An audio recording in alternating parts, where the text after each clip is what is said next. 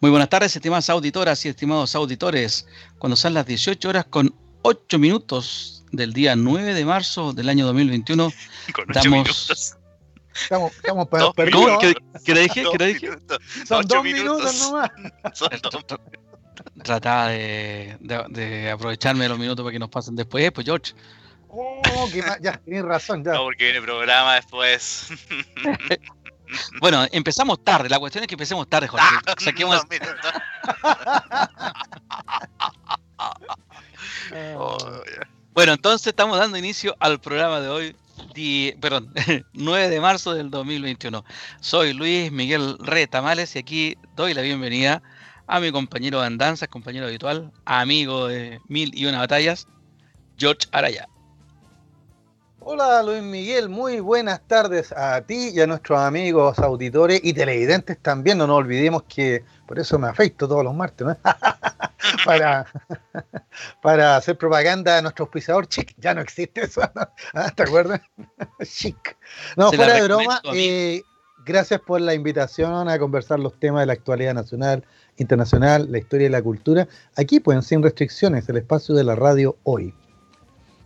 Muchas gracias, Jorge. Gracias por estar aquí en esta entretenida conversación. Nosotros lo pasamos súper bien. Oye, espérate, ahí tenemos eh, nuestro voz en off, la voz de Ultratumba, Miguel Olio. Miguel Espinosa, ¿cómo estás, Miguel? Muy buenas tardes. Muy bien, ¿cómo están ustedes? Acá presentes una vez más en Sin Restricciones. Muchas gracias por, por tu apoyo. Mira, la gente no te ve, pero yo estoy viendo en el fondo así una cruz, ¿Ya? una cruz azul con unas letras rojas. ¿Usted es, es de la de la Universidad Católica? No, iba a decir otra cosa. Un cruzado. Exactamente, exactamente. Soy del equipo de fútbol, de- hincha del equipo de fútbol de la Universidad Católica. Qué bien. Oye, usted el equipo de fútbol y, y de todas las ramas, ¿no? Cuando hay básquetbol usted va por la católica, cuando hay voleibol va por la católica o no, solamente el fútbol.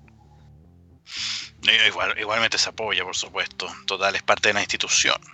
Exacto, de El la club deportivo. por la patria de Dios y la universidad. ¿Ah? Claro, alta la frente al cielo.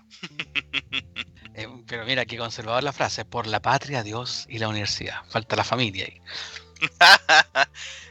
Oye, a propósito, Miguel, ¿está jugando la U de Chile eh, femenino o más rato? Mm, lo que yo sé era que el equipo masculino de la Unión Española juega en la noche. Pero seguramente, vamos a investigarlo inmediatamente. Hay que recordar que también Santiago Morning está en esa Copa Libertadores. femenina. Radio, o sea, la, la Universidad de Chile está jugando en la Copa Libertadores junto con Santiago Morning que jugó ayer, Sí, ¿cierto? exactamente. Y la Universidad de Chile está jugando hoy día con el equipo paraguayo. A ver si tú nos puedes ayudar a medida que estamos viendo el, haciendo el programa, cómo, cómo va el marcador, si es que efectivamente está jugando la hoy. La, la, la, la U, ¿ya? No, a las siete y media van a jugar. Esportivo Limpeño con Universidad de Chile. Ya, Siete y perfecto. media, siete y media. Y a las nueve y media juega Unión Española en la Copa Libertadores masculina contra Independiente del Valle. Perfecto. Ah, la Unión Española también está en la. Sí. Ah. sí, Y la, Unión- la, U de- la U juega mañana. Juega con San Lorenzo. Ah, mañana juega la Universidad de Chile. Ma- a masculina. La femenina juega hoy día. La- Ya, perfecto. Ahora sí, ya ese, ese era el enredo. Entonces, muchas gracias, estimado Miguel Olio. Tú nos vas a ir avisando cómo, cómo va eh, cómo van los, equipos de fútbol. Bueno, estamos a través de la radio hoy. Se está sumando Lili. Lili está por ahí. Parece que ya se está sumando al, grupo. Lili Zúñiga. Mientras tanto, nosotros eh, podemos ya empezar a conversar. Jorge, tenemos algunos temitas. La primera pregunta. ¿A usted le parece que tenemos que seguir en, en toque de? ¿Ha sido beneficioso el toque de queda para ti, Jorge? Y voy a responder tu pregunta, pero antes quería tomarme una libertad muy pequeña, ¿no es cierto? Eh, 30 minutos, ¿no? Perdón. 30 minutos. Claro, no, eh, simplemente ayer fue el Día Internacional de la Mujer, eh, no puedo dejar de comentar ya nuevamente la masividad del acto. ¿Se han fijado que la- el 8 de marzo está convocando más gente que los primeros de mayo? ¿O que otra efeméride? ¿Se fijan? Eh, Sí, es un detalle. sí. Y lo segundo es que las mujeres nuevamente ya empoderadas y dando clases, dando clases, ¿no es cierto? porque pese a las provocaciones, a los arrestos, a la violencia, ya que nos tienen acostumbrados las fuerzas de orden y seguridad, ¿no es cierto? Ya, ya los, voy a tomar palabras de, del ejército de Chile, a los desadaptados de siempre que trataron de quemar la estatua, ¿no? ¿No es cierto? Eh, las mujeres no cayeron en ninguna de esas trampas y se manifestaron masivamente con pandemia, con, con la distancia de un pañuelo, ¿no es cierto? Con mascarilla y todo, eh, eh, en su día y a mí me pareció fantástico. Así que bueno, aprovechemos ya que mencionaste ese tema del ese tema de, de los milicos. Ahí está Lili, ¿cómo está Lili? Buenas tardes. Después lo vamos a ver, pues sí, vamos a comentarlo también. Ahí llegó Lili, justo estábamos pelándola porque es mujer, ¿no? está con el micrófono apagado, Lili. Del Día de la Internacional de la Mujer. Así que eso. Lo de la pregunta, dejémonos en suspenso y no, lo respondemos ya, ya, ya tocaste el tema, po, ya tocaste el tema. Empecemos el tiro con el asunto de los milicos y, la, y, y el monumento. Eh, intentaron atentar contra el monumento del general Vasquedano en, en, la, en la Plaza Baquedano, también conocida como la Plaza de la Dignidad o la Plaza Italia. Y se levantó polémica porque el, el, general director, de, eh, perdón, el general comandante en jefe del ejército, ¿qué fue lo que dijo? Dijo que era un grupo de antipatriotas, no chilenos, no sé qué cuestión, eh, los que estaban atentando contra el monumento. Y ahí se levantó la polémica porque muchos le salieron a responder. ¿Qué, qué les parece a usted? ¿Qué les pareció lo que, lo que pasó en realidad? ¿Hay que ponerle tanta importancia a los monumentos? ¿Hay que, hay que respetarlos los monumentos como si fueran unas vacas sagradas? ¿Qué, qué hay que hacer? Oye, no quiero ser despectiva, estoy hablando en, en términos ya bien extremos. ¿Qué hay que hacer? ¿Son antipatriotas los que atentan los monumentos, Lili? Para Mira, que la, la gente. ¿Cómo están? Perdón por el retraso. ¿Cómo están ustedes? Disculpen si ya llego a, a, uno de, las criaturas de las bendiciones al médico, así que llegué tarde. Perdón. y las calles no están como de pandemia, entonces tampoco es muy fácil. Es increíble la cantidad de gente que anda en la calle. Impresionante. Y sumado al calor se hace más difícil. Bueno, a tu pregunta, ¿cómo están? Vamos a partir. La verdad es que yo no lo calificaría como nada. Yo creo que, mira, quiero ser honesta y cronológica en mi resta. Cuando partió todo esto y cuando el punto cero que todos conocíamos antes eh, se llamó eh, o se empezó a conocer como la, la, Plaza de la Dignidad, yo la verdad que sentía una emoción como sumamente eh, representada, digamos, en, esa, en ese grito ciudadano. Pero ya han pasado hartos meses eh, ha pasado harto tiempo y la verdad que yo creo que el monumento como tal no debiese ser una discusión. Yo creo que en el punto eh, cero, en la Plaza de la Dignidad, en la Plaza Italia, como le queramos poner, le queramos decir, eh, hay una serie de factores que está siendo sumamente importantes de tratar y que la estatua de este señor, que tiene todo mi respeto por su gran bueno, lo, conocimos incluso a través del profe, ¿te acordáis que habló, nos contó quién, quién era el general Baquedano? Claro. Yo creo que el general Baquedano, la estatua de él, nos ha llevado a carabineros que debiesen estar haciendo funciones mucho más importantes que estar resguardando una estatua, y que lo hemos visto durante varios meses, lo que ha significado que sea justificación incluso de muchas reacciones de carabineros por no presentarse, porque se supone están resguardando la zona, zona, no sé, que ya finalmente es como por experiencia personal, es como casi tierra de nadie, finalmente. Tú tienes horarios para trasladarte, hay, una, hay una, un, un lamentable, siento yo, eh, lugar de posición de lucha, como se dice, eh, desde la Plaza Italia. Eh, ¿Por qué? Porque, porque ya sabido, hemos sabido, pymes destruían, no quiero ser facha en el discurso, pero es cierto, estamos discutiendo lo que dice el ejército por una estatua que en lo personal yo sacaría mandaría a otro lado, la guardaría. La verdad es que, te insisto, todo el respeto a la trayectoria de este ex general, pero siento que estamos en un momento en que no podemos destinar ni discurso, ni tiempo, ni espacios eh, eh, mediáticos como para seguir hablando de una estatua, compadre. Una estatua. Yo, o sea, estoy de acuerdo, yo creo que esa cuestión deberíamos, o sea, el país de los muertos, el país, o sea, van a, van a poder cuidar más a los muertos que a la gente que realmente debemos cuidar, porque eh, yo estaría de acuerdo si se levantara tanta polémica de parte de las instituciones armadas, y en este caso el ejército, por los asesinados en estas circunstancias, o por los mutilados, la gente que le, que les cortaron, o sea, que le, que le afectaron con golpe los ojos, etcétera. Pero más que, hagan presente, perdón, como el ministro que fue a dejar esta ofrenda de flores al monumento, no sé si lo vieron ustedes, hizo toda esta performance. Claro, eso no es uno de los puntos más que para mí genera esta discusión de la, de la estatua. Yo no, le, no les creo ni les compro nada a ellos Mientras yo creo que los más antipatriotas son los que quemaron gente en la dictadura. O sea, cuando el ejército haga una declaración diciendo que los antipatriotas son los que han quemado chilenos, como por ejemplo Rodrigo Roja de, Negri con la Carmen Gloria Quintana, se las compro. Perfecto. Pero estar defendiendo a un pedazo de fierro con el respeto que me merece este caballero, como yo coincido contigo, eh, es como mucho, o sea, y que vayan a hacer esa performance que estás mencionando tú es más payaseo, y bueno, habla, habla de lo, de lo perdido que están en cuanto a las prioridades, cierta gente que está muy aislada allá arriba de la cúpula de poder y que no entiende absolutamente nada de lo que viene pasando desde dos octubres atrás, que no entendió nada de... Perdón, para agregar, o sea, las declaraciones que han hecho, o sea, que son deleznables atentados yo vi en Twitter y algo me pareció súper coherente. Qué lamentable escuchar, leer estas declaraciones de un gobierno que sabemos su pasado. Y como bien dices tú, para hacer puntos importantes en sus hechos, no lo hacen. Simplemente hacen estas performances para el popular. No sé, fue un tema, fue trending topping. Yo insisto, la moneda se rige mucho por Twitter. Ellos me da la sensación que a las 5 de la mañana leen el y saben, ay, ¿sabéis que con esto vamos a ganar un poco más de puntaje? Así que vamos a hacer el mono para allá, o sabéis que nos estamos acercando mucho para este lado, vámonos para este", porque se mueven según, es como un programa de televisión, es un verdadero reality que va sumando, restando este tipo de gestos que son absolutamente inútiles, creo yo, en una situación donde estamos viendo ¿Cómo nos vamos a alimentar si nos vuelven a meter a las casas? O sea, estamos viendo que nos están haciendo muñeca con un sinfín de otros temas y tenemos el ojo puesto en la estatua del eh, general Baquedano. Y son disfuncionales porque si, siguen abriendo flancos.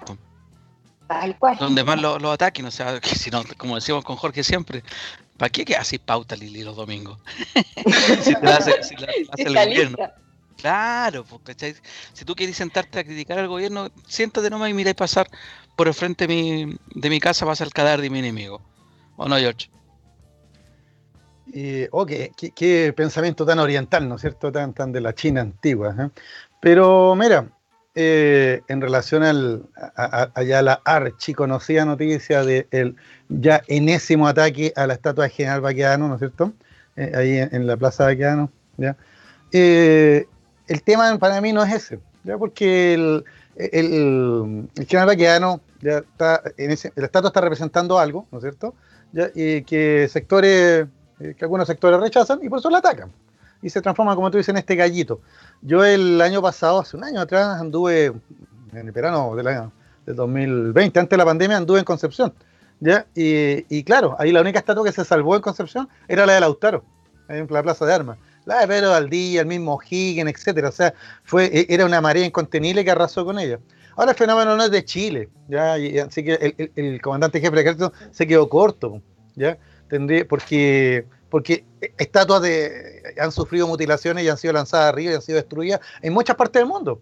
En, la vieja Europa, tan culta Europa, ¿no es cierto? También en Londres, en Amberes, en España. Bueno, aquí en América Latina, en todos lados cayeron estatuas de, sobre todo las que tenían que ver con, con, conquistador español y cosas por el estilo. ¿Por qué? Porque cada generación ¿ya? Eh, tiene su afán, pues. ¿ya? Y mira lo que me está acordando. Uno va a, a Italia y ve las ruinas romanas y son magníficas. Pero tú sabes que la única estatua que hay en Roma romana es la del emperador Marco Aurelio. ¿Y por qué se salvó de los cristianos? Porque creían que era Constantino el Grande, el emperador que eh, admitió el cristianismo en, la, en el imperio. Si tú revisas el resto de Roma, no hay ninguna estatua. ¿ya? Son, las, son las que colocaron después, ahora, en el último siglo XIX, siglo XX. ¿ya? Pero no estatuas de la época romana. ¿Por qué? Porque en su minuto el cristianismo arrasó con todas las estatuas que tenían que ver con el imperio romano, con el paganismo. Y así la lista es larga. ¿Se acuerdan la imagen de la guerra de Irak-Irán? Cuando cayó Saddam Hussein y está la imagen famosa botando la estatua de Saddam. ¿Qué pasó con las estatuas de Lenin y Marx en la Unión Soviética después de la caída del muro? Algunas se fueron regaladas a otros países. Porque ¿Y dónde fue que la, en la última temporada, Jorge, en Europa eh, votaron una, una estatua de un pirata, ¿te acuerdas? Que también, pero que será padre de esa zona. No sé, ¿te acuerdas que fue en Suecia? un esclavista. Un esclavista. no, fue en Inglaterra, justamente, en Inglaterra. En, Inglaterra, justamente fue porque en esa época el tipo estaba a favor de la esclavitud, cosa que en esa época se entendía, ¿cachai? Era un tremendo emprendedor, pues claro. Claro, claro. pero, pero lo votaron ahora. Y mira, no, es que yo esté justificando el votar estatua. Si tú me preguntas a mí, es un acto barbárico. De, ahí viene la palabra vandalismo, pues. Cuando los, eh, los vándalos tomaron Roma ahí, al final del Imperio Romano, y destruyeron eh, muchas obras de arte y saquearon iglesias, ahí quedó el término de vandalismo, o sea, el tipo que no aprecia el arte ¿ya? Y, no y no tiene conducta urbana, te que no sabe comportarse en la ciudad. Entonces es un vándalo. ¿ya? Pero bueno, fuera del vandalismo, en realidad, aquí lo interesante del, de lo del general Baqueano ¿ya? Eh, es lo siguiente. ¿ya? Y es la, la, declaración del ejército de Chile, porque fue hasta con el membrete con todo. No fue una declaración personal del comandante en jefe que dijera, yo opino esto, ¿ya? sino que él ocupó papel, membrete, o sea, de todos los chilenos, toda la plata de los chilenos se ocupó en eso. ¿Ya? ¿Para qué? Para simplemente sacarse la rabieta, porque las expresiones que vertió ahí son de un niño con rabieta. O sea, y ese es el comandante jefe del ejército, o sea, ¿qué esperamos para los demás? Pero te fijas, si el comandante en jefe le da una rabieta y se pone a insultar a medio mundo, ya algunos se asustaron y saltaron al tiro, hoy ese lenguaje ya eh, que nos llevó a otras etapas de la historia de Chile. Ya eh, otros simplemente dijeron, está bien, porque mira, ¿hasta cuándo estos muchachos siguen con la tonterita? Hoy día mismo la estaban cortando de nuevo, ya te fijas, etcétera. Ya, pero eh, el tema es el siguiente, ¿ya? Son las autoridades que no hacen nada. ¿Por qué? Porque si usted como autoridad sabe que ahí tiene un punto de conflicto, busque un resguardo, pues, no poner a 20 carabineros, sino que derechamente saquemos la estatua, resguardemos el arte. Fíjate que para, los, bombardeos, para los bombardeos alemanes en la Segunda Guerra Mundial, Londres, muchas, muchas artes, estatuas, fueron sacadas de sus pedestales y guardadas. ¿ya? Claro, estaban en guerra en la, Segunda Guerra Mundial. Ah, yo no quiero decir que estamos en guerra acá en Chile. Esto no es ninguna guerra, esto simplemente... Eh, vandalismo, pero, pero adjudicarle valores patrióticos, nacionales, morales, etcétera, ya al quemar o, defender una estatua es casi, eh, iba a decir una discusión bizantina, pero en realidad es, una discusión pueril, infantil.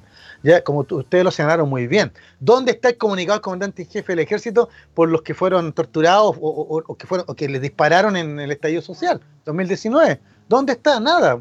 ¿Te fijas? ¿Dónde están las declaraciones de la Fuerza Armada, ¿no cierto?, apoyando el tema de la pandemia. ¿ya? Ellos tienen equipo, etcétera. Nada. ¿ya? Ahí no, no comentan nada.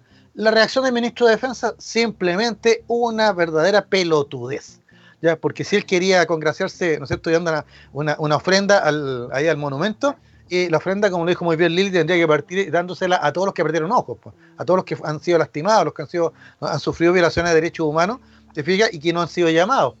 ¿Te fijas? Este gobierno critica a Maduro por lo populista y, Piñera es más populista que Maduro. Hoy día mismo no recibió, o ayer creo que fue, recibió a un matrimonio cuya hija fue asesinada por unos delincuentes, ¿te fijas? Y comienzan el tema de la pena de muerte, que todos sabemos, por el punto de vista jurídico, que es eh, inadmisible ya.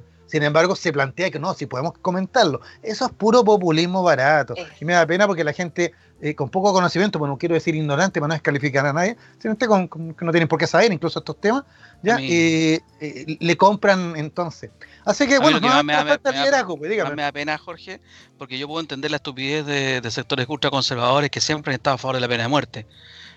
porque la derecha siempre está a favor de la pena de muerte, pese a que se diga prohibida. Pero me da lata que esto también está alimentado por sectores que se dicen progresistas. Y me dio pena ver a la Pamela Giles promoviendo también haciendo de flaco favor a sectores progresistas que se supone que sí están a favor de, la vida y de, y de, eliminar penas de la muerte porque efectivamente el, el, ojo por ojo ya no, no, corre. Y son yo no estoy hablando o sea hablando, aparte estoy hablando por mí Jorge y Lili estoy hablando también por los sectores de izquierda que los sectores de izquierda siempre han sido de una línea esta mujer viene y, en la más conservadora sale con un discurso muy propio de, de otro sector ¿cachai? populista. Populista de izquierda o populista populismo también Catalina de la ropa artesanal, una cosa así. Claro, oye, en relación a esto de la pena de muerte, son, yo, lo, vinculé con el tema, ¿no es cierto?, de, de, del general Baqueano y la quema de la estatua, que ya es un chiste. ¿ya? Eh, ¿Por qué? Porque las declaraciones del comandante jefe del ejército, y eso es lo grave de todo este asunto, ya simplemente que nos muestran como lo vamos a señalar en el último bloque, le aviso al tiro, en el último bloque vamos a hablar del informe RETIC. 30 años del informe RETIC. Ya, fíjate que nadie se acordó.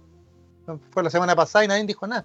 Las noticias, nada. Estaban todos preocupados de, un montón de otros temas, de puro. mira, métale populismo, ¿no? Entonces, yo creo que eh, eh, vamos a recordar aquí las palabras del presidente Elwin en relación al, informe RETIC para ver la gravedad de las palabras del ejército, por una parte, pero que a mí no me sorprende. Porque eh, tengo grandes amigos de las Fuerzas Armadas, ¿ya? pero hay que decir algo: las Fuerzas Armadas en Chile han pasado más de 30 años y nunca han cambiado su doctrina de seguridad nacional y los derechos humanos no existen para ellos. Yo creo que sumando las Fuerzas Armadas y, de orden. El temor de uno es, claro, el temor de uno es generalizar, pero yo creo que asumiendo esa responsabilidad de generalizar, eh, de nuestras Fuerzas Armadas actuales tenemos mucho más de que avergonzarnos que de, algo de que enorgullecernos. Y por eso, eh, Luis Miguel, para redondear la idea de terminar el tema nomás de Baquedano, ya, eh, el general Baquedano, que ya comentamos en un programa acerca de él, he leído un montón de barbaridades en las redes sociales, barbaridades porque son, son mentiras, son fake news, hay gente que pone cualquier cosa, mira, es genocida de los mapuches, pero no se dan, y, citan libros, citan libros de historia y todo, le ponen color como que, mira, es súper verdadero, pero no es verdadero, porque simplemente, como lo señalamos con Philip Dick la semana pasada, es verdadero porque yo creo que es verdad, pero, pero cuando se va eso, hay que la verdad nomás. Pues. Entonces, bueno, eh, el, Twitter, el, WhatsApp y todo aguanta mucho. Mira, en relación a la regional paquiano, simplemente lo que está pasando, y eso es lo que no lee ni el gobierno ni las Fuerzas Armadas, ya es que eh, es tanto el malestar por la injusticia, aquí lo vamos a señalar después con Patricio Elwin, ya que eh, esto se, se, materializa en algo. Y, como no puedo ir y agarrar la patada al carabinero que le sacó el ojo a mi hijo, ¿qué hago? Voy a quemar la estatua de este milico que no sé qué hizo, pero es milico ¿no? ¿Te fijas? Como le pasó a la estatua de Huerto Godoy en el sur, ¿te acuerdas que lo comentamos Luis Miguel el año pasado? De héroe de la aviación chilena, prócer de la aviación chilena, pero le cortaron la cabeza porque era milico. O sea, bueno, sí la brutalidad va de lado y lado. ¿Y es por qué? Y es por, mira, la ignorancia. Pero de lado y lado. O sea, aquí yo no estoy diciendo que los que quemaron a no son ignorantes. Bueno, sí, pero también son ignorantes el comandante y jefe del ejército, el ministro de defensa y un montón más que creen con, que con una florcita arreglan todo. No, pues. no, yo no creo que, yo sea ignorante, Jorge. lo que nos tiene, nos tiene Hay No, yo no creo que sea ignorante creo que la manipulación la están haciendo. Exactamente. claro. El, milico tiene una formación, tiene una formación académica, el oficial, digo yo. Entonces, él, sabe muy bien lo que está haciendo. Sí, o sea, objetivamente la tienen, pues, George. Claro.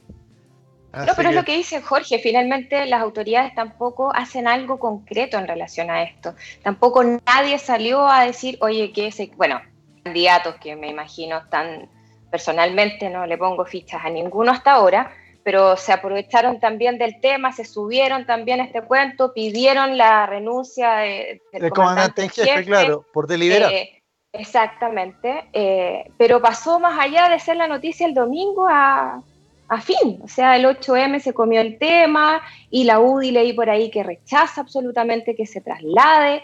Eh, el monumento, el, el Consejo de Monumentos Nacionales. Exacto, es que a eso es lo que voy. Finalmente, la autoridad alenta estos temas, estas temáticas que la verdad que uno, honestamente, yo veo inerte este, este, cuento. Es solamente, si está afectando la zona, creo que la lógica te dice, toma el monumento, es tan importante para usted, guárdenlo, listo, perfecto, y volvemos cuando vuelva esto, comillas, al orden, ok, volvemos a instalar, o podemos plantear que a lo mejor se puede instalar en otro lado, puede ser tema de discusión país, no lo sé, pero ¿Tú creí? destinar, puede ser, ¿por qué no? No, te digo yo, te digo yo lo, último que dijiste, tema de discusión país, ¿tú crees que al gallo de Puerto Natales le interesa lo que pasa con el Por eso te digo, con la no, ¿cachai? pero sí tampoco tenemos, pero es que lo perdona, pero lo importante para mí, en definitiva, es que el monumento en sí no debe ser un tema que ha abarcado tan candidatos presidenciales, partidos políticos. Tenemos un desmadre parte de nuestro comandante en jefe y su carta, tal como dice Jorge, que tiene mucha razón, weá. Puta, con nuestra plata, weá, el papel, el timbre y todo, ¿para qué? Para decirnos que somos antichilenos, porque claro, todos también sentimos un cierto eh, como ofensa hacia a los que insisto, no estoy a favor para nada, por el contrario, contra el, eh, estoy eh, con el vandalismo, pero, pero si uno siente como que cuando salieron todos y salían, ay, sí, yo quiero, es verdad, este país de mierda, bueno, no ha hecho pebre.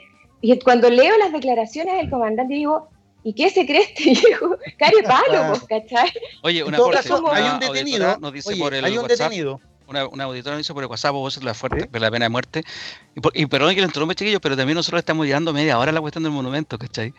o sea, un tercio, un tercio del programa lo vamos a dedicar al monumento. Estamos diciendo hasta el cansancio, hoy dejemos de hablar del monumento, ¿cachai? En realidad no es monumento, eso la pena de muerte. La pena, la pena de muerte en Chile es complejo restituirla, pues significaría modificar la constitución y renunciar a su permanencia en el pacto de San José de Costa Rica.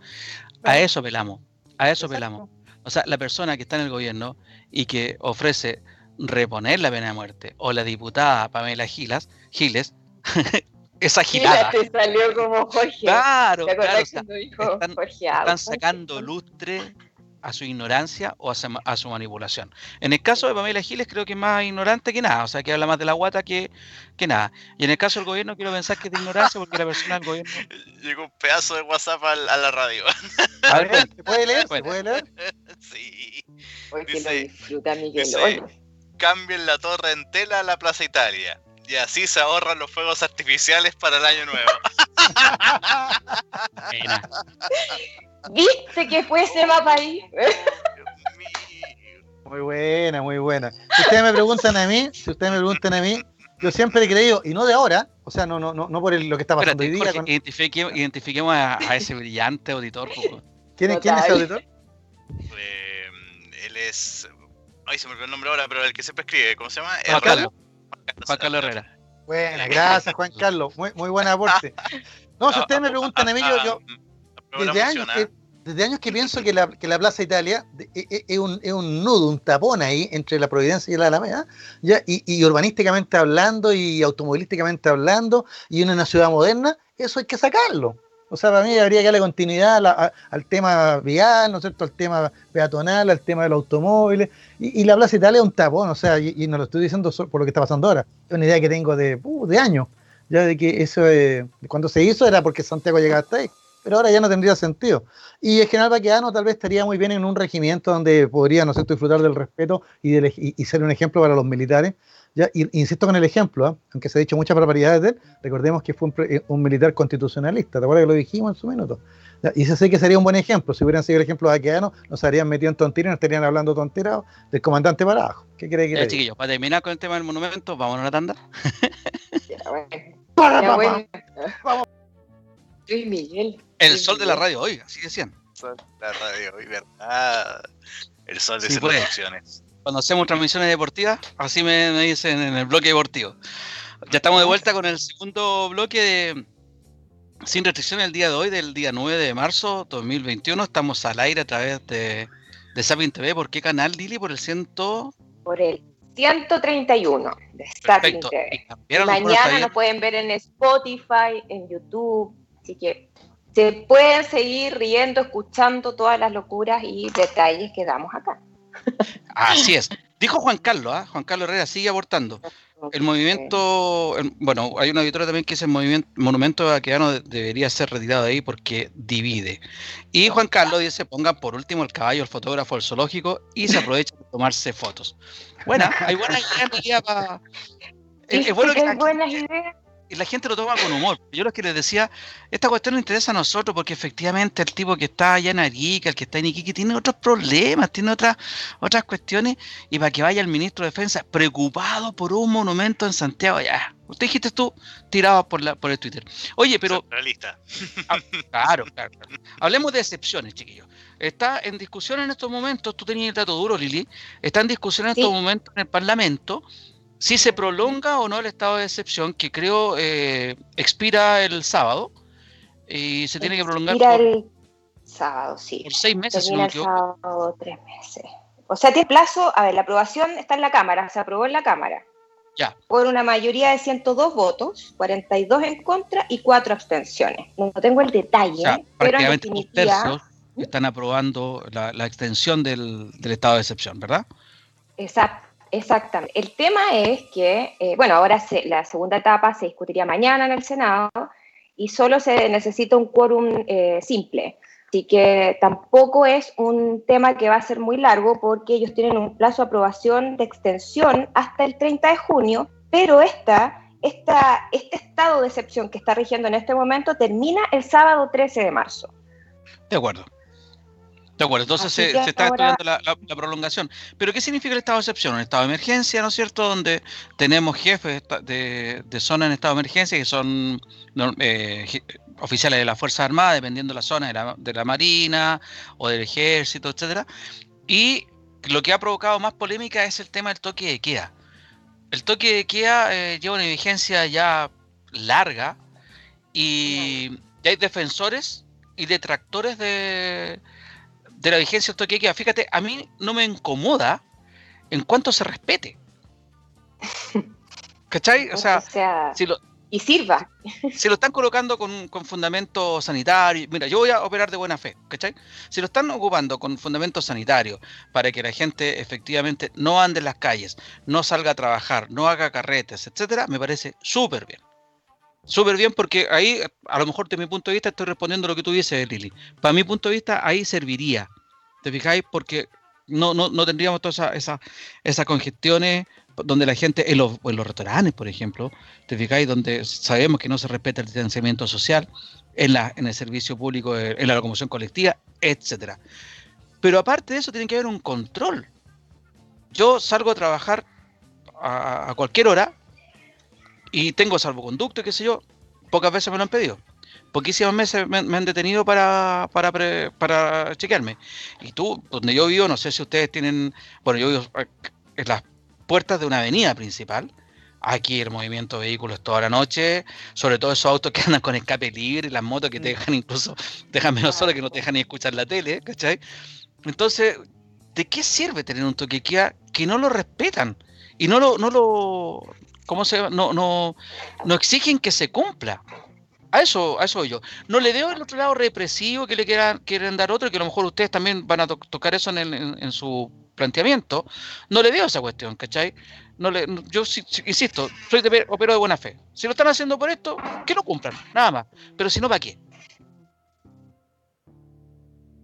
Jorge, tú disparas tú, disparo yo. usted porque ayer fue el Día de la Mujer, sí que siga no Ay, viste, pero sí, Jorge. todos los días quiero destacar lo encantador que es Jorge versus. Muchas gracias. Pero bueno. ¿Versus qué? No, no, es una broma, es una broma. Una bromita, es una bromita. Tú sabes que yo soy. Oye, pero entremos al punto. Efectivamente. Te dije, Miguel que dejara ahí de molestar a la Lili, porque yo no he dicho nada, absolutamente nada. El Miguel Olio es inocente. No, pero ya hablemos en serio. Sí, pues efectivamente es lo que decís tú y es lo que complica en la más que complica, yo me, me nace la duda de para qué seguimos restringidos y finalmente tenemos en el caso puntual que ellos justifican del por qué tiene que seguir este estado de excepción puntualmente el toque de queda, es para el control de la infección, eh, para, como decía, como dijo el ministro París, para evitar cualquier relajo.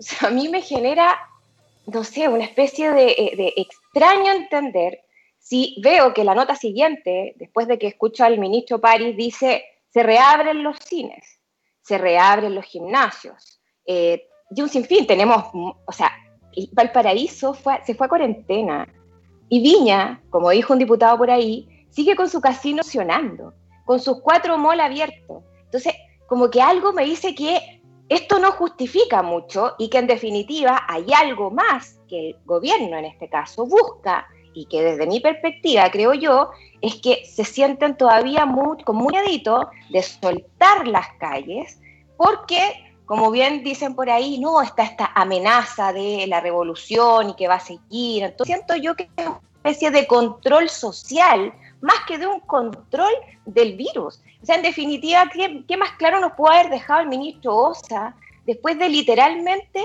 amenazar? O sea, ojo, ¿ah? si ustedes rechazan esto, se van a quedar todos los, los que han sido beneficiados por este Estado sin bono COVID, habló de las mujeres con teletrabajo que están embarazadas, o sea, como que en definitiva es culpa de los parlamentarios que rechacen o que cuestionen, en definitiva, una, una, medida que no ha tenido respuestas ni por el lado de seguridad, ni por el lado de lo que, insisto, ellos califican como justificable para aplicar este cuento. Por el contrario, tenemos aumento en la delincuencia, se supone que están los carabineros, están eh, los militares en la calle, que hay un control especial sobre nuestras calles, pero resulta que todos los índices suben y ¿de qué nos ha servido este supuesto estado de excepción de cuidado especial?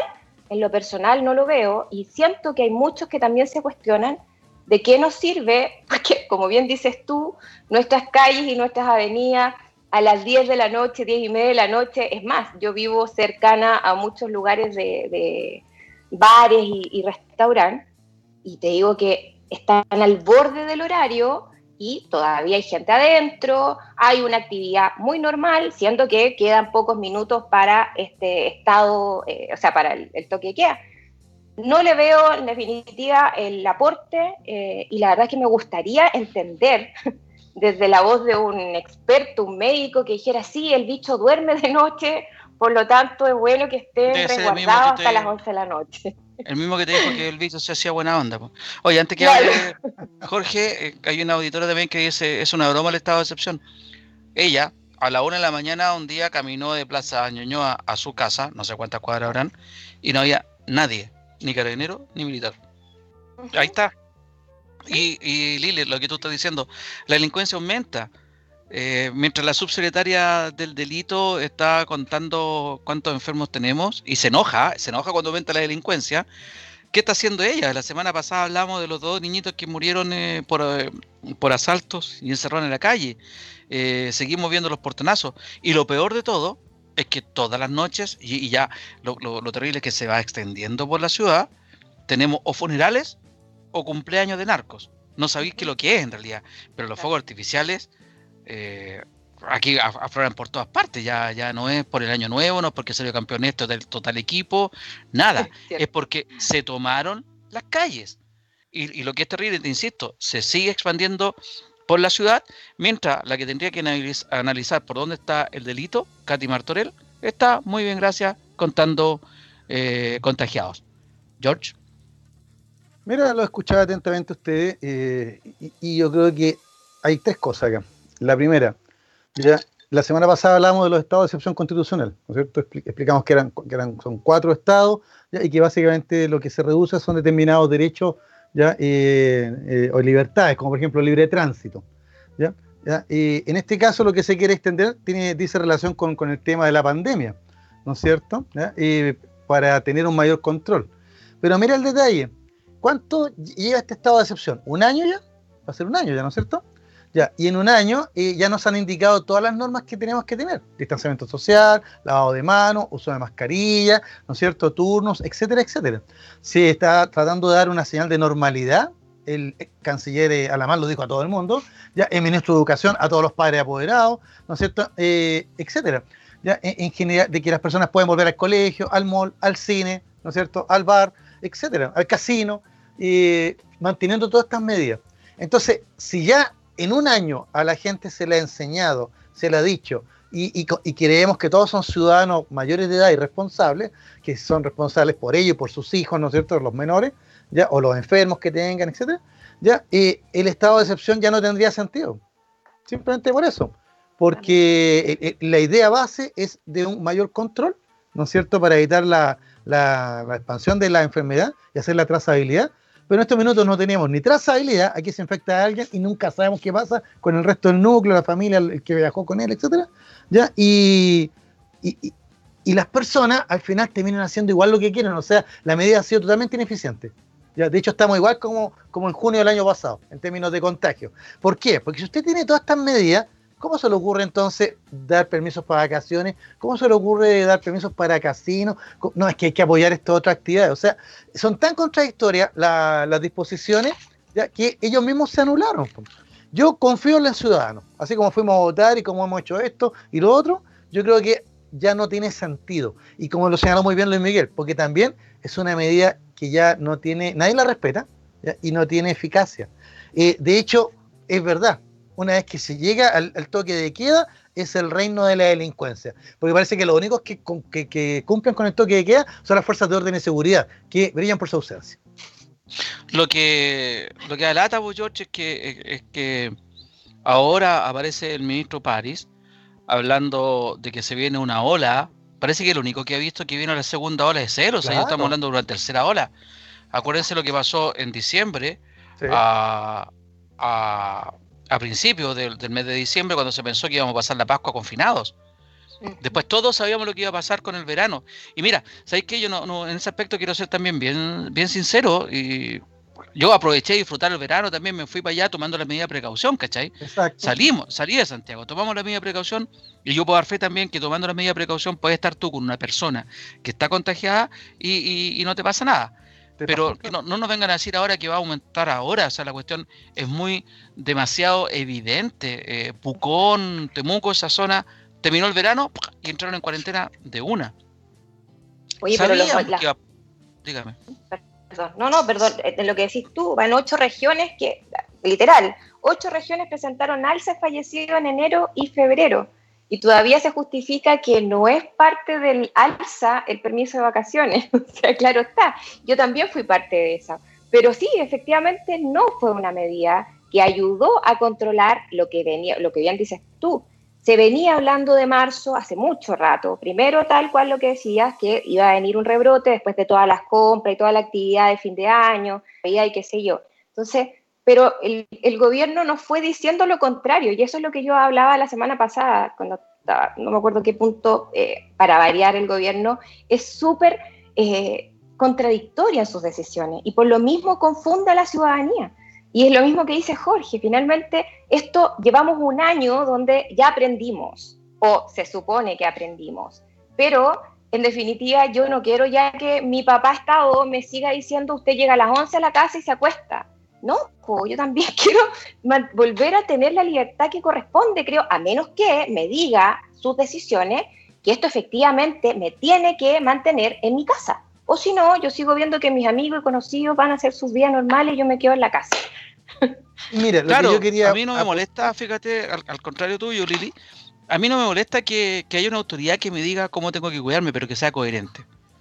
Yo lo que pido que, que haya, que haya esa coherencia. O sea, Claro, o sea, cuando, cuando estábamos, y, vamos a entrar a una cuestión que ya venimos hablando hace rato.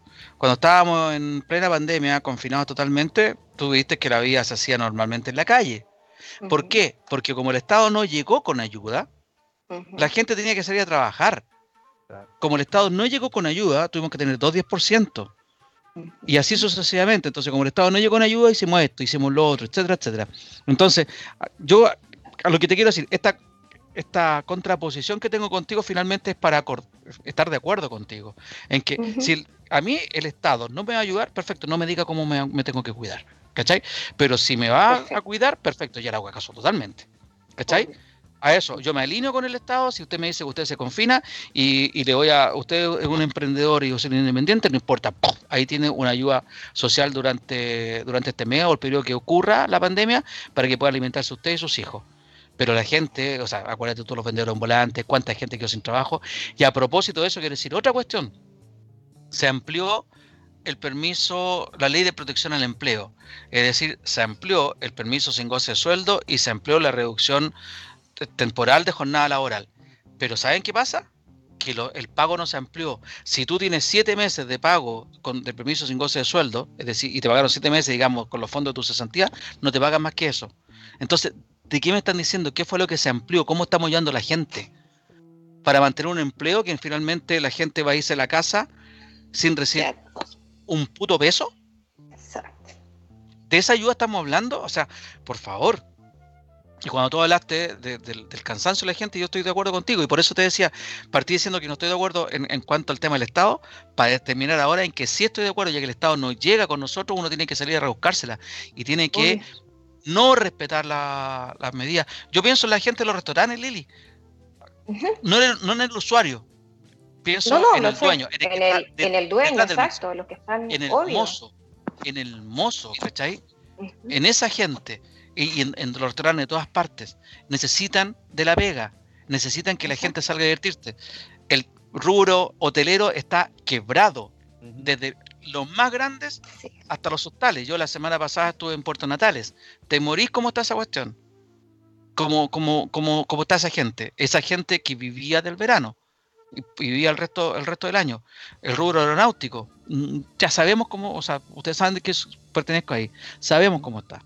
Entonces, hay rubros tan importantes, tan grandes, que la gente está quedando sin trabajo y no tienen ayuda de nadie, menos de, quien corresponde, que ahí está la cuestión. Pero está, en un péndulo, está en un péndulo. Mira, Ali, me cuido y me quedo sin pega y me muero de hambre.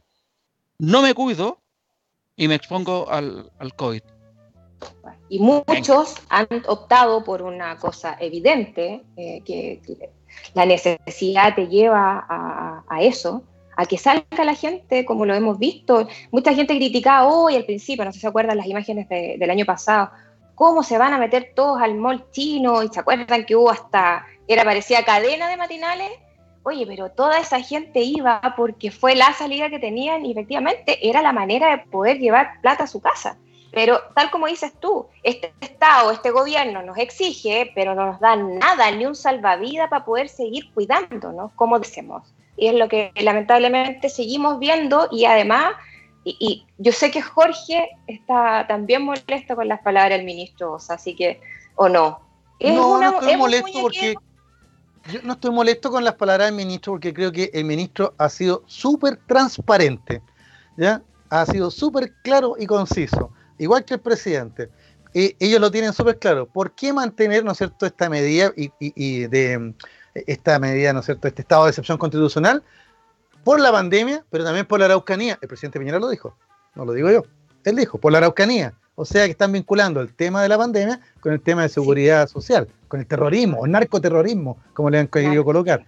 y lo que hizo hoy día el ministro Osa, eh, súper franco y sincero, oiga, si no me aprueba lo que yo quiere, lo que yo quiero, estoy hablando ahí con, el idioma, Si, no, si no me aprueba lo que yo quiero, ya le corto la ayuda nomás, pues. O sea, eh, vóteme esto y si no, si no, yo no le doy esto otro. Y, lo más simpático de todo esto es que yo creí que con eso friegan al Congreso, friegan a los parlamentarios, ya les ponen alguna cortapisa a ellos. No, ¿a quién friegan? Al ciudadano común y corriente. A mí, a ti, a Lili, a, que de alguna manera, no sé si ustedes han recibido alguna ayuda, pero los que reciben alguna ayuda del IFE o el bono COVID o lo que sea, ya eh, le están diciendo, oye, o sea que si no le, el Congreso no le aprueba esto, no me van a dar a mí la ayuda. ¿Qué relación tiene una cosa con la otra? Ninguna. No tiene ninguna. ¿ya? Pero ellos tratan de juntarlo todo en un puro paquete. Porque, digámoslo, nuestros gobernantes no ven personas, no ven gente, ven pura estadística nomás, ven puras cifras, números. ¿ya? Y por eso es que es tan importante que tener, digamos, este control social. Porque si no, la, la chuchoca de todos los viernes ya de esos 300 o, 600 desadaptados, como dice el ejército, ya que van todos los viernes a protestar por algo, ya y se van a replicar de lunes a viernes, pues. Eso, eso piensan ellos si, si dan la largona, si terminan con, con este toque de queda. Ahora lo divertido es que todas las, manifestaciones son antes del toque de queda, así que no sé, nuevamente una medida totalmente ineficaz. ¿Qué quiere que le diga? Pero de nuevo, Jorge, si el toque de queda es para proteger a los delincuentes que hacen lo que quieren en las calles, en ese, en ese lapso de tiempo. Exactamente, o sea, de, hecho la organización vecinal, y yo, yo ustedes han festinado conmigo ah, por los silbatos. Jamás he festinado con algo usted, profesor. Pero, pero la verdad es que ha, sido, ha sido la, única manera de organizarse. Miguel, Jorge, para, para, Jorge, para, para, para, para. En otros lados han sido las vías comunes. Eh, es una falacia eso. Sí, una falacia, nos está acusando. Y yo no quiero dejarlo pasar, Lili, no sé si quiere dejar pasar no, toda esta frente. Yo tampoco haría el punto, sí, sí, estoy de acuerdo. Jamás nos hemos burlado del profesor ni sí, reído de nada. Hemos festinado contigo, Jorge. Entonces, aclarado ese punto, continúa con tu idea, por favor. Ahora yo no puedo dejar de, señalar una última cosa, Luis Miguel, a, mí me, ha alegrado, a mí me ha alegrado la vida. ¿ya? Fíjate que a, mí es como que, le, como que le da vida al barrio, como que le da la sensación de, de que pese a toda la pandemia y la amargura, hay alegría en el fondo. ¿ya? Sobre todo cuando después una vez que parte el toque de queda, automáticamente comienzan los fuegos artificiales y los disparos para indicar que llegó la merca y por ende la economía se está reactivando, pues. Entonces, ¿qué creen que le Oye, chiquillos, ¿les parece? Les propongo algo. Jorge viene con un tema rematadamente interesante y para que aprovechemos bien la media hora, ya que está Miguel Olio que nos va a cortar así, pero puntualmente, vámonos a la pausa para que tenga más tiempo el profesor y desarrollar su tema que espero, Lili, que esta vez te comportes. Oh Ah, y no, no esté desordenada. ¿Ya? Vamos a la, pausa y después conversamos. Me estoy desquitando, Lili, de lo que dijiste al principio. Ya estamos de vuelta en el tercer y último bloque del programa de hoy, 9 de marzo de 2021. Estamos al aire a través de www.radiohoy.cl y también a través de Sapin TV, la señal 131. Y si nos está viendo desde el día miércoles en adelante, probablemente nos puede estar viendo a través de YouTube o de Spotify. Jorge, hoy día vamos a hablar de 30 años de, un hecho que marcó un antes y un después, yo creo, en la historia de nuestro país, en la historia reciente de nuestro país. Eh, un hecho que ha sido elogiado eh, por el resto del mundo, porque fue un hecho que buscó llevar a, Chile a una reconciliación que si bien es cierto, creo que vamos a estar de acuerdo, aún no se ha logrado.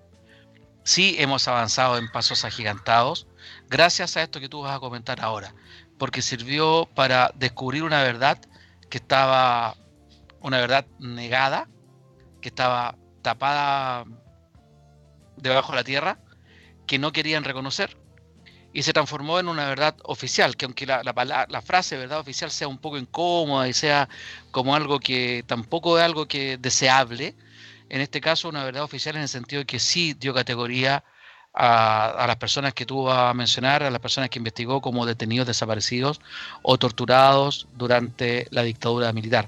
Entonces empezó a normalizar el uso de vocablos que antes eh, se usaban solamente en sectores más ultras y que una parte de la ciudadanía la negaba por ignorancia, porque no lo conocía, digamos, en ese sentido ignorancia, y otros también porque lo quería ocultar de, producto de una complicidad activa o pasiva, como acuñó la palabra o la frase el, el presidente Sebastián Piñera durante su primer mandato, cuando él hablaba de la complicidad pasiva, en que muchos, él se incluía, habíamos sido cómplices pasivos.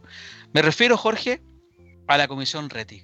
A los 30 años de la Comisión RETI, una comisión que fue, perdóname que adelante, pero que realmente me, apasiona el tema, me apasiona la imagen de don Raúl Rettig, un honorable abogado, ex parlamentario, miembro del Partido Radical, fanático de la Universidad de Chile, eh, una persona, un republicano, en el fondo, una persona republicana que presidió esta comisión, por eso está su nombre, y que yo creo que eh, invirtió los últimos años de su vida y todo su conocimiento y toda su también el honor que él había logrado, todo su respeto que había logrado en su años de carrera, los puso al servicio del Estado, al servicio de la República, por esta, como dije, deseada reconciliación entre los chilenos. El presidente de la época lo nombró, Patricio Elwin, que también hemos hablado polémico el gobierno de Patricio Elwin, en la medida de lo posible, decía don Pato, pero también hay que reconocer el contexto en que estuvo él, y yo creo que poniendo el contexto y siendo empático podemos atenuar un poco las críticas hacia ese gobierno, y el ministro de Justicia, el señor cumplido, ¿verdad Jorge? Sí, mira lo que tengo acá, lo que quiero mostrarle a usted y lo compartir con usted. Luis Miguel se va a acordar al tiro de esto. Mira lo que tengo ahí. La época. ¿Lo alcanza a leer ahí? ¿Ves la foto? Se me ponen los pelos de punta, porque lo leí y se ponen los Exacto, acá está eh, el diario La Época, ya eh, publicó, no solo La Época, también tengo el de La Nación, también Mercurio y otros más, también todos publicaron ya el informe Comisión Verdad y Reconciliación. Ya, pero eh, tú hiciste una muy buena, una muy buena presentación. Ya, aquí le vamos a dar algunos datitos nomás a nuestros amigos. En 1990, en marzo, ya, volvió la democracia. Ya, volvió de nombre, ¿no es cierto? ¿Por qué? Porque eh, muchos, muchos enclaves militares quedaron ahí. Quedó como comandante en jefe el general Pinochet, ¿no es cierto? Ah, con la típica. Democracia protegida. Una democracia protegida, claro, con fuerzas más garantes del orden y la institucionalidad, ¿te fijas? Y otra, y otra serie de, de que todavía se mantienen incluso hasta el día de hoy en la Constitución del 80. Ya, pero en 1990. Esa democracia protegida también tenía el duopolio, el binominal, claro, el sistema nominal, el, comandante en jefe inamovibles, etcétera. Y, Entonces, el artículo 8. Claro, el artículo octavo, ¿no es cierto? Que, que, no, pero se fue derogado en el plebiscito de... Que, ah, tiene razón, tiene razón. Eh, eh, exacto. Mira, el tema es que el, yo creo que Patricio Algüen es un gobierno de, de, claro oscuro. Ya la frase que tú señalaste, en la medida de lo posible, al día de hoy suena como, como tan, ¿no es cierto?, tan cobarde, tan, tan amarilla pero en la práctica, los, que vivimos esos años sabemos que la frase ya fue tal cual y, reflejó muy bien lo que pasaba en ese minuto. Y yo creo que el, presidente Elwin en ese minuto fue valiente, ¿ya? ¿Por qué? Porque inmediatamente ya él tomó el guante ¿ya? y planteó la creación en 1990, en abril. O sea, un mes después de asumir el, gobierno, en abril de 1990, él crea la Comisión Nacional de Verdad y Reconciliación. ¿ya? Eh, ¿Para qué? Para investigar las violaciones de los derechos humanos que se habían producido en Chile desde el 11 de septiembre de 1973 al, 11 de marzo de 1990. Ese era el, lapso de tiempo. ¿ya? Entonces, eh, esta comisión va a ser presidida por don Raúl Retti, gran jurisconsulto chileno, ¿no es cierto? Abogado de larga trayectoria, y como tú lo señalaste muy bien, eh, va a ser como la coronación de, de, una vida ya dedicada al derecho, ¿ya? Y casi un año después.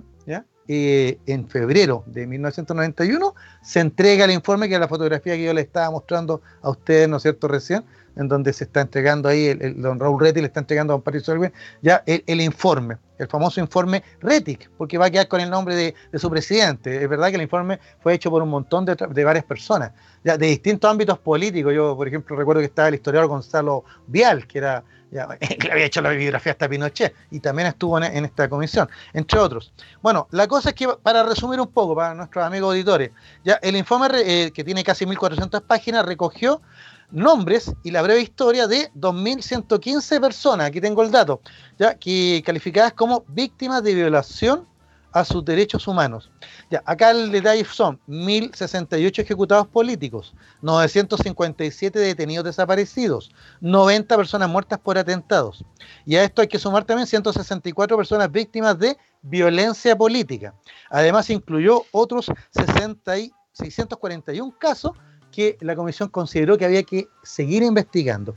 Ya, ¿por qué es tan importante esto? Porque fíjate que el día 4 de marzo, y por eso que lo, quise traer a colación hoy día, el 4 de marzo de 1991, el presidente Patricio Elwin ya se va a dirigir al país un va a dirigir al país un discurso ya dando a conocer el texto del informe de la Comisión de Verdad y Reconciliación discurso que tengo acá también publicado el diario La Época ya en esos años ya y que lo encuentro que e, es la mejor manera ya de recordar y aprender y reflexionar.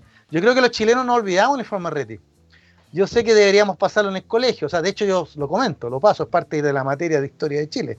Ya, pero si tú le, yo creo que si hiciéramos una encuesta ahora a Luis Miguel, Lili, eh, eh, Miguel, ¿no es cierto? A nuestros amigos auditores, los televidentes, o a la gente en general, salimos a la calle, hacemos una breve encuesta, muchas personas ya tienen una connotación negativa de lo que son los derechos humanos, ¿se han fijado?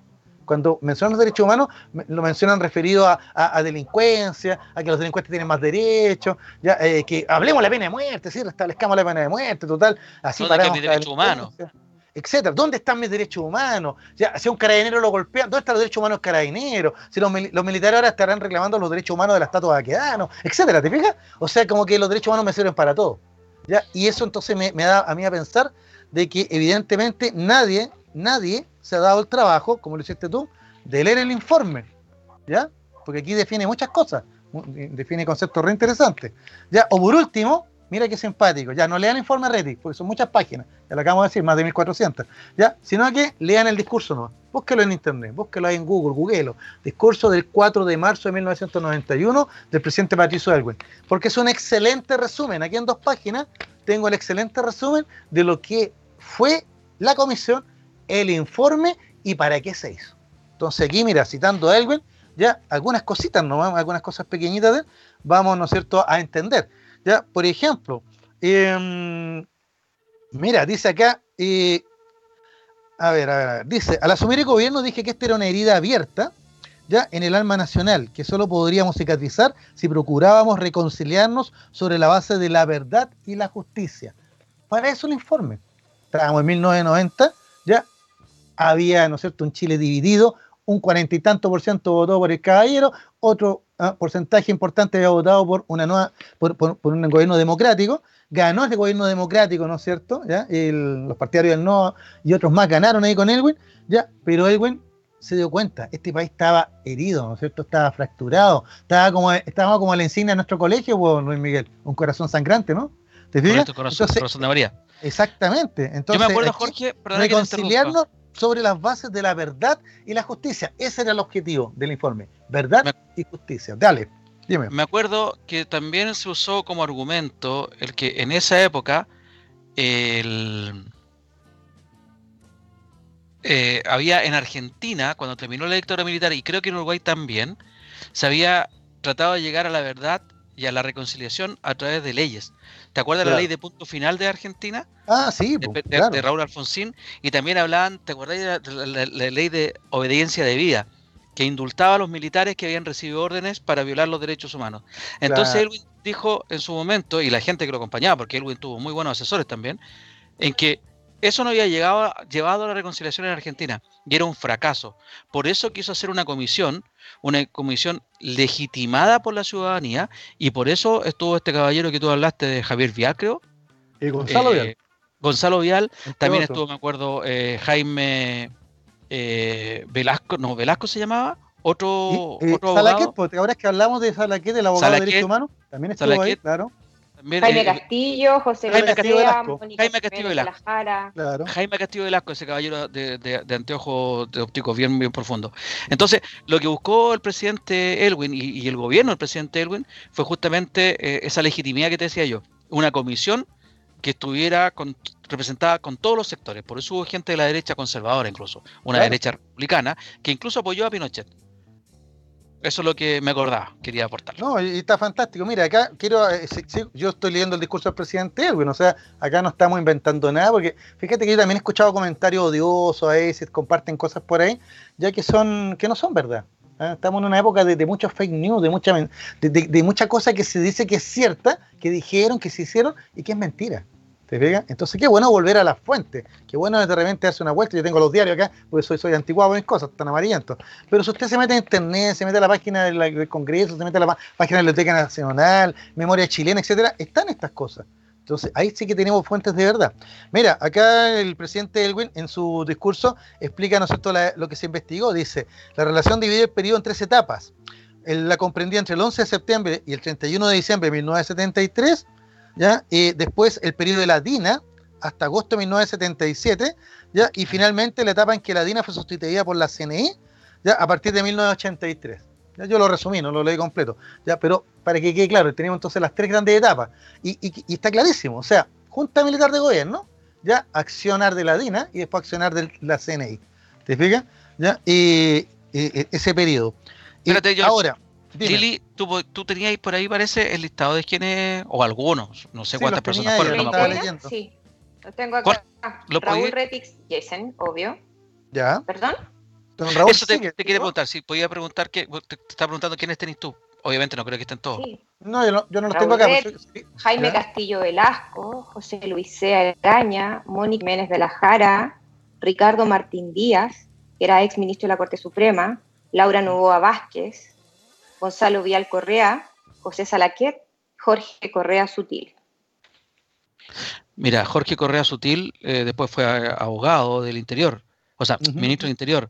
La Mónica Jiménez que tú estás hablando, si no me equivoco, también fue ministra de Educación la que recibió el, vaso de agua, ¿verdad? Eh, exacto, exacto. José Salaquet, tú ya lo mencionaste. El, gran, el gran eh, defensor de derechos humanos, José Salaquet, claro. José Luis estará fallecido. Yo creo que sí. pienso, que, ya no queda ninguno de esa lista ya. Probablemente. Porque ya, tenía sus años en ese tiempo. Estamos hablando de 30 años atrás. Si están vivos, y, lo, más importante, como se hacían las cosas antes. Al parecer está vivo. ¿eh? Es, al parecer está vivo. Esa gente recibió esto de pago. No, pues claro, eh, no, no, aquí esto fue ad honorem. Como ah, eso no sabía que había sido. Esa es una cuestión que me la atención. Así, así, eso eran los republicanos, pues. Mira, lo interesante del, del, del, informe RETIC, ¿no es cierto? Este de, informe de verdad y reconciliación, es que ya, ya detallé la primera parte, ¿no es cierto? Que establece los periodos, ¿no es cierto?, donde se producen estas violaciones de derechos humanos, pero que en resumen podemos decir que son del 73 hasta 1990. ¿Te O sea, todo el gobierno militar. Ya, pero lo importante es la segunda ah, parte, que dice las recomendaciones que daba este informe, ¿ya? y que son, yo las voy a resumir nomás acá, reparación a las víctimas, algo que hasta el día de hoy se festina, se burlan, ya cuestiones, como diciendo este sinvergüenza está en Miami recibe tal cosa. ¿Te fijas? Bueno, los que nunca están de acuerdo con nada. Eh, prevención de eventuales violaciones, y acá me quiero detener. Ya de aquí, aquí me quiero detener un poquito. A ver, mira. Mm, el informe formula numerosas sugerencias para mejorar la legislación nacional en la materia. ¿Ya? Perfeccionar el Poder Judicial a fin de que cumpla efectivamente su rol de garante de los derechos esenciales de las personas. Lograr en las Fuerzas Armadas y de Orden y Seguridad la plena conciencia sobre el valor de los derechos humanos y el consiguiente compromiso de respetarlos en el ejercicio de sus funciones. Bueno, ahí nos damos cuenta que esto que el informe eh, eh, eh, trata de impulsar, 30 años después, todavía no lo tenemos. Mira qué impresionante. Todavía las Fuerzas Armadas, en relación a lo que comentaba hace unos días atrás el comandante en jefe, los antichilenos, todavía tenemos el lenguaje bélico de esa época y todavía nuestro poder judicial, para algunas cosas muy célero y para otras ignora totalmente la justicia. Todavía tenemos instituciones armadas que en realidad se, se regulan a sí mismos. O sea, claro. ¿Qué te puedo decir? El, cuando estaba Blumel, el ministro del Interior, Gonzalo Blumel, eh, pidió un reporte a carabineros sobre los hechos de los, los, perdigones con gente que a las cuales han afectado en sus ojos y todavía no carabineros no entrega el reporte y no hay cómo exigírselos. Por ejemplo, la, tercera parte al, ministro. Claro, la, tercera parte del, del informe Retic es el más conocido de todos y es el listado de víctimas. ¿No es cierto? Una parte que dice acá 635 páginas con una breve reseña biográfica por orden alfabético de cada una de las 2.279 personas respecto a las cuales se formó convicción de que murieron o desaparecieron como víctimas de violación a sus derechos humanos o como víctimas de la violencia política. Entre ellos 132 miembros de Fuerzas Armadas o de Orden y Seguridad. Así que ese, es el informe. Ahora, lo que yo encontré notable, acá son las reflexiones del presidente Elwin en su discurso, ya que él habla de la verdad, habla de el perdón y la reconciliación, ¿ya? Y la justicia, ¿ya? y yo seleccioné eh, de cada uno un, un pequeño parrafito que, que, vale la pena escuchar, ¿ya? Y tal vez comentar. Mira, por ejemplo, en el tema de la verdad. Dice, donde la verdad no es respetada, se quiebra la confianza entre las personas, surgen la duda, las descalificaciones y consiguientemente los odios y la tentación de la violencia. La mentira es la antesala de la violencia e incompatible con la paz. Toma gobierno de Piñera. ¿Qué quieres que te diga? Un gobierno que se ha acostumbrado a hacer grandes anuncios y que se acostumbra a decir una cosa y después la otra y embolinar la verdad y cantinfliar, así como buena película mexicana, ¿te fijas? Y en realidad, ¿dónde está la verdad?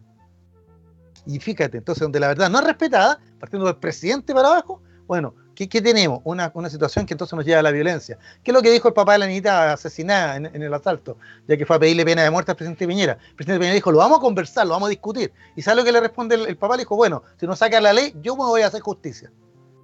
Claro, si donde no hay verdad, entonces llegamos a la violencia, ¿no? ¿Te fijas? Entonces, la mentira es la antesala de la violencia. Ojo con eso, me, me gustó esa frase. Ya, mira, en la parte de el perdón y la reconciliación, que esta es la parte también más importante del discurso, y no sé si tú te acuerdas, Luis Miguel, yo lo tengo grabado en VHS, imagínate, todavía lo tengo por ahí guardado en VHS, ya, y cuando Elwin pidió perdón, mira qué fácil, mira qué sencillo. En el, Estadio Nacional. No, acá en el mismo discurso, ya, mira, eh, dice, muchos compatriotas piensan que es tiempo de poner punto final a este asunto. Por el bien de Chile debemos mirar hacia el futuro, ah, que nos une más que el pasado que nos separa. ¿ya? Y bla, bla, bla. Pero mira, ya, y dice acá, mm, ¿quién no podría compartir estos anhelos? Pero para realizarlo, sin embargo, hay que empezar por precisar quiénes son los ofendidos llamados a perdonar y quiénes los ofensores que han de ser perdonados. El perdón no se impone por decreto. El perdón requiere arrepentimiento de una parte y de la otra generosidad. ¿Por qué hago énfasis en eso? Porque mira lo que pasó después. Un momento, yo me acuerdo que fue muy impactante. Cuando dijo acá, el presidente hizo. Por eso es que yo me atrevo, en mi calidad de presidente de la República, a asumir la representación de la nación entera para, en su nombre, pedir perdón a los familiares de las víctimas. Aprende, Viñera.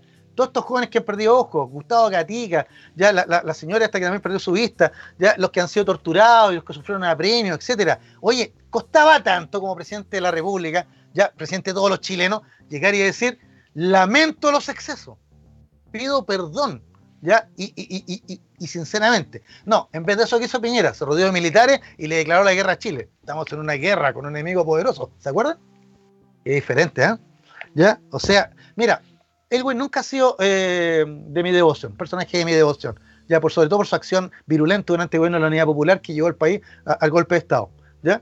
Pero pero le reconozco que cuando la historia lo llevó al tribunal y le dijo, bueno, ¿usted qué dice? Tuvo la entereza moral ¿ya? De, de, hacer lo correcto en el momento correcto. ¿Te fijas? Y aquí, él, como presidente de la República, asumió el nombre de la nación ¿ya? y pidió perdón. Si no cuesta nada. Si la soberbia es un pecado, ¿qué quiere que le diga? Bueno, en el tema de la justicia, mira qué simpático lo que dice acá. Dice, la justicia es la mayor de las virtudes sociales, base insustituible de la paz.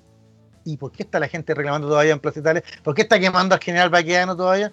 ¿No es cierto? Porque se siente injustamente tratada. Sentimos que acá hay una justicia para ricos, una justicia para pobres. Mira, o sea, qué actualidad las palabras de Elwin. Dice aquí un Patricio, sabemos que por las limitaciones propias de la condición humana, la justicia perfecta es generalmente un bien inalcanzable en este mundo.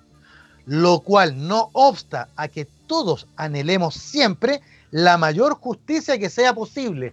Y esa es la frase, de ahí viene en la medida de lo posible. No lo dice acá, ¿ya? Pero esa es la, de, esa idea, de ese concepto jurídico de que la justicia, claro, es algo inalcanzable, es un ideal, ¿ya? Pero por lo mismo, en la medida de lo posible. ¿Te fijas? Así que, por ejemplo, mira, aquí quiero, para terminar esta parte, ¿no? Eh, como tengo tiempo, muy bien, miren, dice acá, la justicia no es venganza, estoy pensando en, los pedidos ahora de pena de muerte y todas esas cosas, la justicia no es venganza, por el contrario, la excluye. No se sanciona ni repara un delito cometiendo otro análogo. Nadie tiene derecho a causar un daño al prójimo, ni menos a atentar contra la vida ajena a pretexto de justicia. ¿Habrá leído esto el señor Blumen, contra el ministro del Interior? Nadie tiene derecho a hacer daño a otro. Ah, no, es que en virtud de una orden, que el orden público, que la seguridad nacional y la cacha de la espada y la araucanía y el estado de sitio, perdóneme, ¿por qué no volvemos a leer esto? Esto tiene 30 años, o se nos olvidó ya. Bueno, en el discurso de don Patricio al final, mira que él hace un ruego a los chilenos. ¿ya? Dice acá, al finalizar esta exposición, quiero rogar a todos mis compatriotas que se esfuercen por asumir esta verdad con interés y responsabilidad. Debemos ser capaces de sacar lecciones de la experiencia para que nunca más, y eso está en mayúscula, nunca más en Chile vuelva a pasar algo semejante. Ahí está Sol y está. Exacto. Esta es tarea de todos los que nadie puede excluirse. Nunca más en Chile. Don Patricio, bueno, él ya falleció. Así que, por una parte, como diría mi, madre, qué bueno que no está viendo esto, porque estaría tremendamente contrariado. O sea, desde el 2019, que parece que se nos olvidó qué eran los derechos humanos, la importancia de ellos, y yo lo encuentro tan, tan deplorable, porque yo como profesor de historia me siento mal, entonces quiero decir que como, como mis colegas y yo hemos fracasado entonces no hemos logrado ya eh, eh, meterle y hacer carne de estos conceptos, estos principios, estos preceptos en nuestros educandos. Porque entonces el que está dejando la escoba en Plaza Italia, el carabinero que lo está reprimiendo, el ministro que está hablando sandeces y el presidente de la República que se lava las manos, no han aprendido nada de la historia entonces, pues. ¿Ya? 30 años del informe RETIC. Yo eh, llamo a nuestros amigos auditores y televidentes a que googleen, lean, ya, infórmense, pero no, no, no, no, es mala onda así como voy académico, no, aprende roto, no, no, sino que en el sentido de que en la medida que uno conoce esta cosa, empatiza, empatiza, ya, y entonces hablamos con, más, con más seguridad, con más certeza y sin prejuicios, pues, ya. Una última cosa, aquí mi amigo Luis Miguel, perdóneme que me tome la, ¿no es cierto? La, Nos están apurando ahora, así que... Sí, pero esto muy, esto es muy cortito es muy cortito. Usted sabe que yo soy católico, pues. ¿Ya? Y tengo la frase perfecta para terminar este, este segmento. ¿Ya? Mateo. Mateo 12, aquí lo tengo. A ver, Mateo 12, 25. Escuchen. Todo reino dividido contra sí mismo queda devastado. Y toda ciudad o casa dividida contra sí misma no podrá mantenerse en pie. No voy a decir palabra de Dios, no. Simplemente voy a decir que frase más acorde a lo que estamos viviendo. Todo reino dividido desaparece. Oye, seamos responsables. Siempre hemos defendido con Luis Miguel la ciudadanía responsable. Bueno, 30 años del informe RETIC, 30 años del informe de la Comisión Verdad y Reconciliación, a reflexionar, amigos, a reflexionar porque eh, estamos en el momento de construir el Chile que queremos. Y este es el Chile que queremos. Un Chile ah, reconciliado, pero en verdad hay justicia como lo soñaron nuestros, nuestros presidentes, nuestros juristas, etcétera. Porque la historia es nuestra. Y, la hacen los pueblos. Muchas gracias. Pero no digáis cíclica, porque si vamos a pasar por no, yo, ah, mira, como, como queda un minutito, no olvidemos Luis Miguel, ya, y, el tema muy serio, por eso que no, quise, lo dejé para el final. No olvidemos que yo he podido hacer este espacio con el gentil auspicio de Prepara Red, la red que te prepara en todo lo que necesites. Vamos a dar aquí el teléfono para que llamen a Prepara Red. Recuerden, si usted quiere repasar materia, quiere prepararse para la prueba, quiere dar exámenes libres, etcétera, etcétera, etcétera, Prepara Red es la red que te prepara en todo lo que necesites. El teléfono es el siguiente. Ya aquí lo tenemos. Preparar, dame un minutito. Acá lo tengo a mano. Ya es el 569. Aquí está, 569-9444-9637. Repito, prepara red, clases online, 569-9444-9637. Ya la red educativa que te prepara en lo que tú necesites. Muchas gracias, Jorge. Ya nos estamos retirando. Miguel, muchas gracias por la puesta en el aire. Lili, no vamos a tener que ir así nomás porque está apuradito el, el Miguel Olio. Muchas gracias por estar aquí, chiquillos. Nos vemos entonces. Bueno, este programa está, se repite mañana eh, a través de YouTube y Radio Hoy. Le damos las gracias por haber estado ustedes escuchando este interesante programa. Gracias, Jorge, por haber traído este documento histórico que realmente es algo que emociona, apasiona. Nos vemos el próximo martes con otra historia del profesor Jorge Araya, con la compañía de Lili Zúñiga, Jorge Araya en los controles Miguel Orio y un servidor. Que estén muy bien. Los vemos. Los vemos.